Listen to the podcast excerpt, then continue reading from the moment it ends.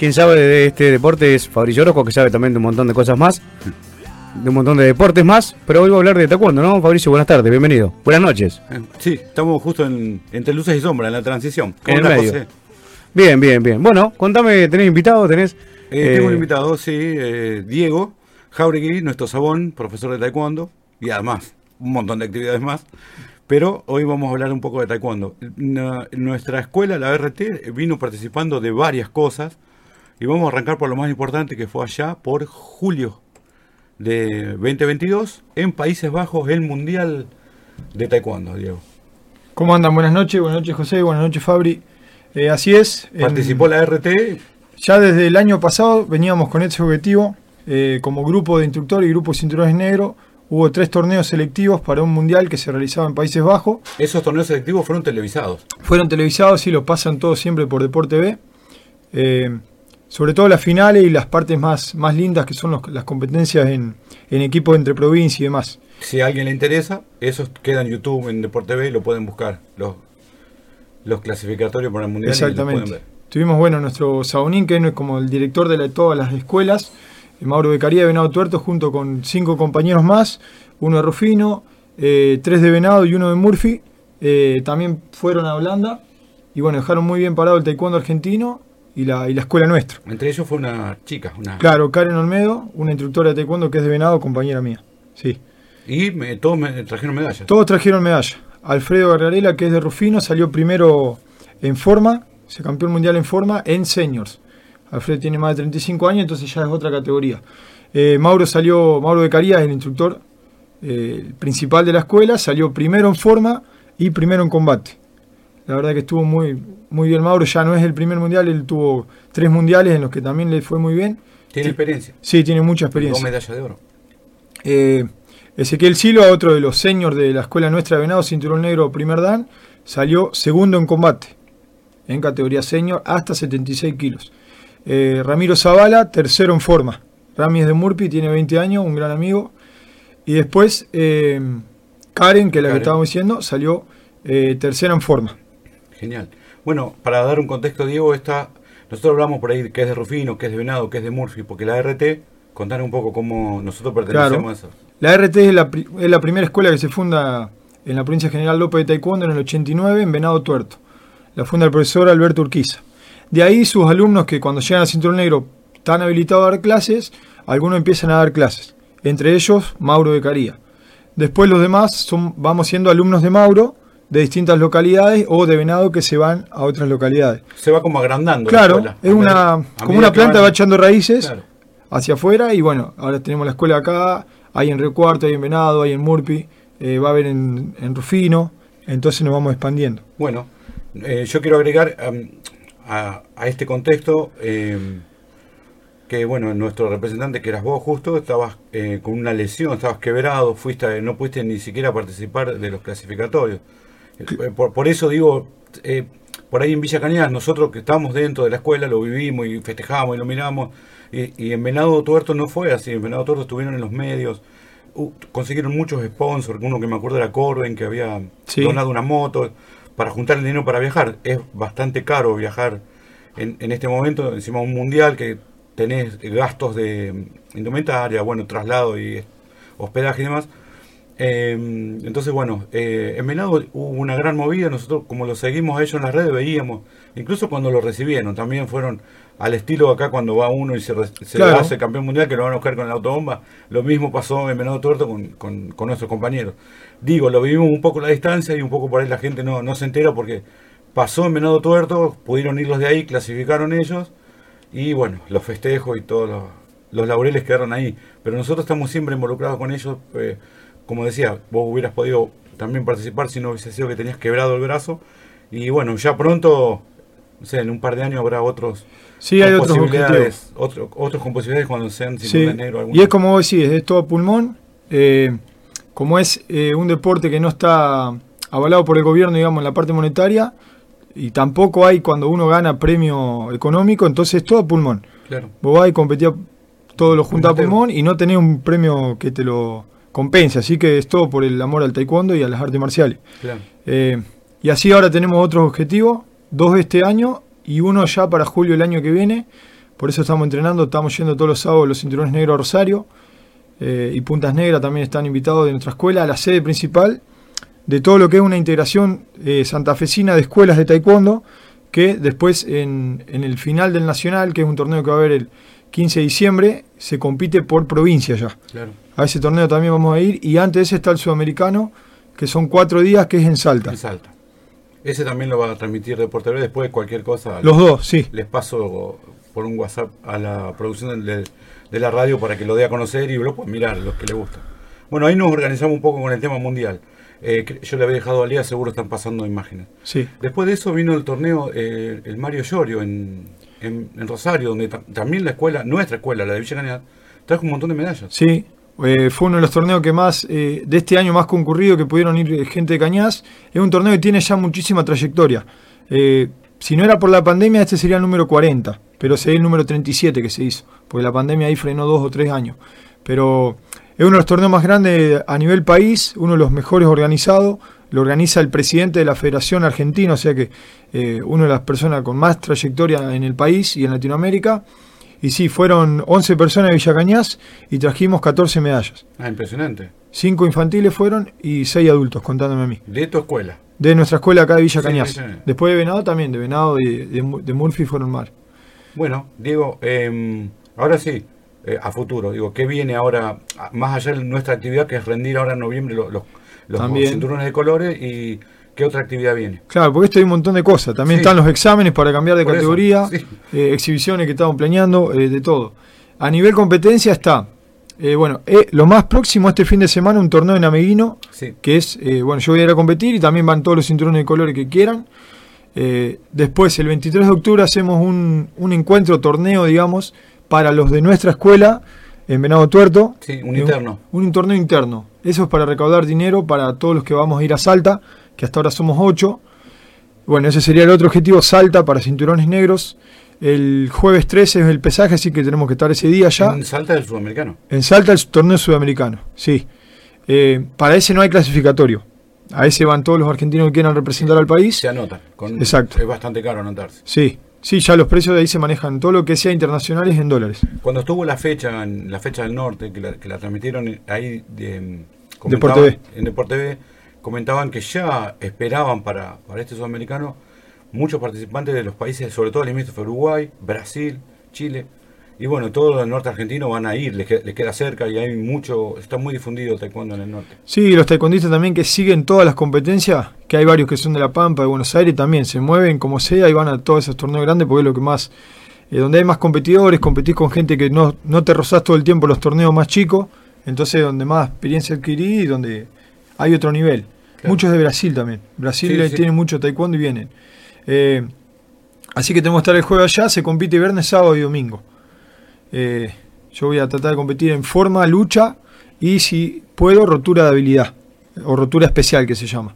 Son cinco, cinco técnicas. en No, la- ¿no vas a llevar chicos ahí? ¿Chiquitos? al de Salta no. Sí, no. El de Salta no podemos por el, por el tiempo que nos, nos ocupa a nosotros las competencias de los tres días. Claro. Como los tres días estamos ocupados, no podemos hacer. Haces de coach, de papá, de Todo, y, sí. a- y encima tenés tu- tus performances. Entonces decidimos los torneos eh, internos de este año, o los torneos más chicos, ir con todos los alumnos, abocarle a eso a los alumnos, y el torneo grande este sudamericano, que tiene un gasto más importante de tiempo, de, de energía y económico, lo hacemos, lo, lo preparamos nosotros para eh, también los otros objetivos que tenemos el año que viene.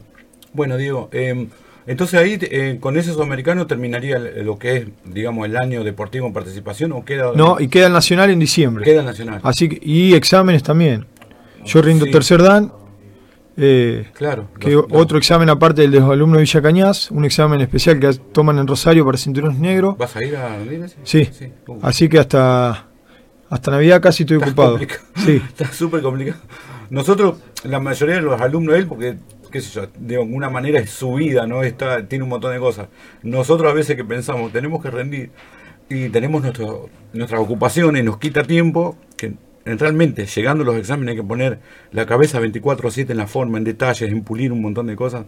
Eh, creo que va a haber rotura también, así que, y, y digo, vos que tenés, los chicos, participar en los torneos, la organización, los traslados, la combi, en qué voy, en tren. Sí, Eh, un millón de cosas. Sí. La cabeza todo el día, me acuesto a la una de la mañana y estoy con eso, sueño con eso, me levanto. Ay, no, es todo el tiempo. Pero bueno, es así. Y que no salga sí. ninguna salida de bombero, porque también. También. Está, sí, sí. claro. Sí. Así que hay un poco entretenido. Bueno, Diego, entonces ahí terminaría en, en diciembre, eh, ¿qué me dijiste? Lo- El- el- la final del Nacional, porque hay varios torneos que se hacen por regiones, la región norte, la región sur, la región ¿En centro. qué, ¿En qué regiones sería ese? Este es el final es en Buenos Aires. En Buenos Aires. Es- tratan Sí, de unificar todo. Sí. Y ahí se compite por provincia. Entonces, nosotros, los mismos que fueron al Mundial, eh, yo, otros compañeros que no fueron al Mundial, estamos tratando de quedar y de formar los equipos que van a presentar a Santa Fe, que vamos a representar a Santa Fe. En lucha, en movimientos coreográficos que son las formas que hay en adultos y en juveniles. Se arman cuatro equipos donde son los mismos integrantes en lucha y en forma, así que hay que estar bastante bien en los dos. Eso es a elección.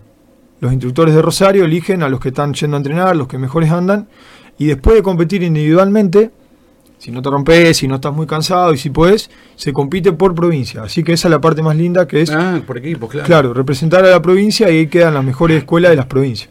Entonces, Diego, para aclarar, porque está, son es tantas cosas que por ahí hasta yo, que estoy en el tema, me, me Sí. confundo. Si vos salís bien en todas las categorías, ponele que te va bien en todas y sos campeón de todas. Sí. ¿Cuántas medallas puedes traer de ese torneo? ¿Cinco? Eh, sí, cinco medallas. Cinco medallas. Sí.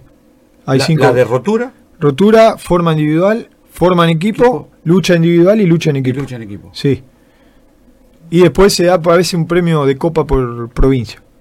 Diego, Ah, ¿qué, qué es rotura? Disculpen, ¿qué es rotura? Rotura es eh, romper tablas. Ah, bueno, ro- sí, Claro. sí. No, no, por eso, a eso digo, digo, pero que tabla de cuánto. Sí, eh, Tabla, mira, hay dos modalidades. No. Rotura de poder, que se llama, con una técnica, por ejemplo, un puño de frente, puedes romper hasta eh, cuatro tablas de una pulgada. Con ¿Qué, una- qué, ¿Yo puedo romper? No. No, eso Yo se no con una motosierra, no, no puedo. no, obviamente. Se va entrenando, eso también se evalúa en los exámenes, de Claro. los chiquititos y de los adultos. Em- Empiezan de a poco, desde cinturón verde, cuando ya tienen dos años y medio de práctica. Yo imaginaba que era lo, que lo veía por televisión y pensé que no existía No, no, para sí, sí, sí, acá en, en nuestra zona, por ejemplo. Es lo más lindo del- de lo que queda de lo tradicional de taekwondo. De lo no tan deportivo, sino más de lo arte marcial, de lo antiguo, de romper tablas, practicar la técnica. Eh, yo me he quebrado un nudillo rompiendo una tabla y no la rompí, eh, pero se entrena y sí, eh, no es como parece que están rotas, no. no sí, están- pero, a ver, No parece, hay que romperla. Voy a aprovechar la, la pregunta de él porque por ahí el prejuicio, ¿no? De decir, yo puedo, no sabía que se... Mm. Eso que a veces nos aleja o hacemos un, como un, un juicio previo de algo que... Y nos hacemos toda una idea y después terminamos como no, no yendo. O sea, ahora hay un término en psicología que se llama procrastinar, que es como decir, lo, tengo que hacer esto, pero... Y me gusta, pero por un le busco una excusa para no ir. Claro. Para no hacerlo, paso, miro de lejos, digo que voy y no, después no voy. Y lo que él dijo que yo estoy seguro. Sí, yo que no soy ni sabón ni nada, soy apenas un cinturón de color, con, conociéndolo a él, con el cuerpo que tiene y lo que puede hacer, pues lo he visto jugando al fútbol, lo he visto siempre activo, con tres clases rompe la madera. Eso Sí, aseguro. andaría bien, sí, hay que practicar, O sea pulir. que con tres clases. es mucho la- el factor blancos- psicológico. Los blancos no, no rompen, Claro. empezamos a rendir después de los, a romper después de los verdes nosotros. Sí, Pero bueno, es como un camino, ¿no? Pero te quiero decir, eso rompe un poco el mito y el prejuicio de decir, no es para mí. Y yo te seguro que con tres clases la rompes. Está buenísimo. Es un, es un obstáculo más que una madera. Está buenísimo eh, la charla, porque bueno, gente, es la pregunta que te hice por ahí la gente que, obviamente se entiende que es la- la- lo que la gente por ahí quiere preguntar y no puede, ¿no? Sí. Che, ¿Qué, qué es eh, romper o qué? claro. Claro, o taekwondo. Un profe, vos que sos vos que también practicás, lo pueden decir mejor que nadie. Sí, ¿no? en las redes compartimos muchos videos, sobre todo cuando hacemos las tablas porque les gusta mucho. Eh, hasta los chiquitos de 6 ¿Les gusta a años. los chicos? hacen- ¿Les gusta? sí, sí. ¿Eh? Eh, tenemos tablas de práctica que son más finas para ir practicando, pero es como Fabri dice, es el prejuicio el- o el autocastigo de decir no, no me va a salir, no puedo, no me animo, me da Siempre se vergüenza. puede. Eh, sí, además esto es un paso, es una competencia y un crecimiento con uno mismo. Eh, no es compararse con el de al lado. Claro. Taekwondo yo siempre digo que es, se entrena grupalmente, pero es individual. Vos necesitas del otro para entrenar, pero vos te tenés que ir mejorando solo. Eh, la competencia es con uno y los objetivos son personales. De ahí vos vas creciendo y depende tu, Claro. tus ganas, vas a lograr lo que quieras. No, Claro. tu, no tu físico, hay, tus ganas. hay muchos que a mí me han preguntado y invitado incluso, no, no hago nada, estoy duro, estoy pesado, como mucho, no sé qué hacer, salgo a caminar, no me cansa. Digo, ¿y taekwondo? ¿Por qué hacen? Y tiran patadas y se pegan.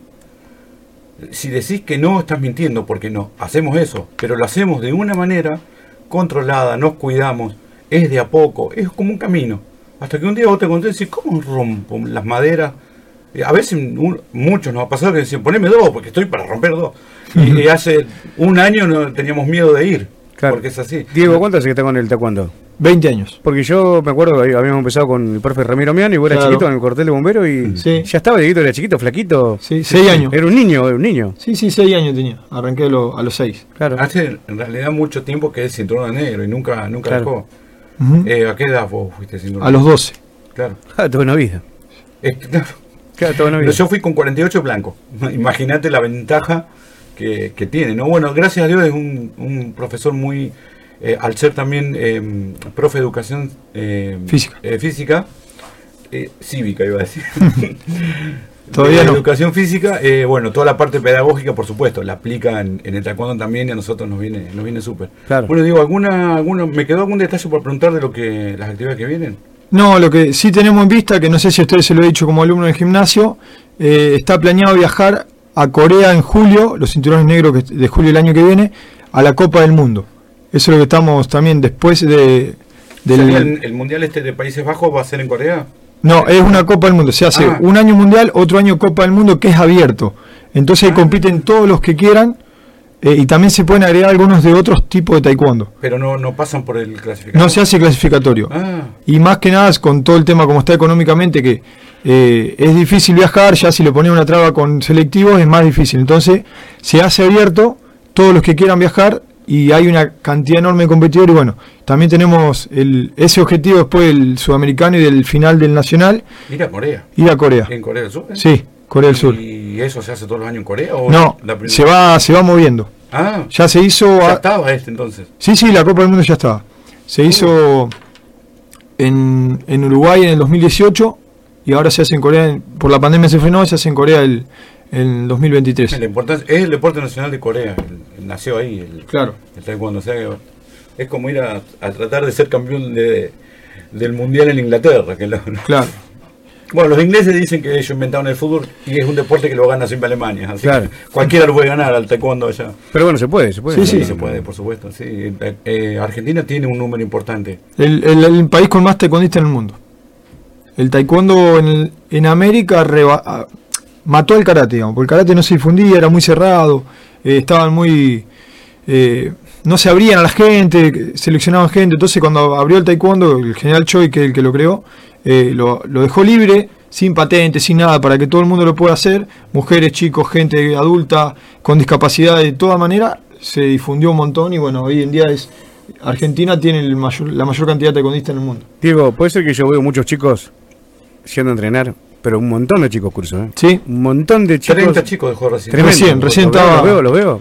casi se me va la hora. Estábamos con 30 chicos y con las dos chicas que me ayudan, que son alumnas y compañeras Fabri. Eh, estábamos desbordados, desbordados y se me pasaba la hora. Sí, Sí, sí. Un montón de chicos veo, la verdad. Sí, que- ayudó bastante el, em, las plataformas Netflix con Cobra Kai cuando empezaron a dar la serie, bueno, lejos, lejos o parecido, porque también tomó de ahí el, el que lo creó, del karate, bueno, esto dio, dio una- un impulso, ¿no? Y por ahí está bueno que los chicos en vez de estar en la calle o estar en otro en otra cosa poca productiva, poco productiva estén haciendo este deporte que tiene un montón de, de educación para, para la vida. Así que, bueno, Diego. así es. Eh, listo, entonces. eh, que, Muchísimas eh, gracias, a- a- Fabio. hoy hoy tuve- estuvimos más relajados y pudimos Sí, sí. agotar todos los. Bastantes cosas. Pero hace años que habla por los medios de comunicación. El chiquito ya le hacía las notas, yo también. Sí. La, es que la, la, la vez anterior teníamos 7 minutos y teníamos un como cuatro cosas para hablar. Bueno, ahora hablamos hasta del futuro. Bueno, suerte, Dieguito, y Bueno. gracias, gracias por, por darnos este tiempo. Muchísimas gracias Fabri y José por invitarme y bueno, muchas gracias por todo y bueno, cuando volvamos de los próximos torneos, Venga, venga. Les contamos. Venga, venga. Gracias. Muchas gracias. Gracias, Fabri. Gracias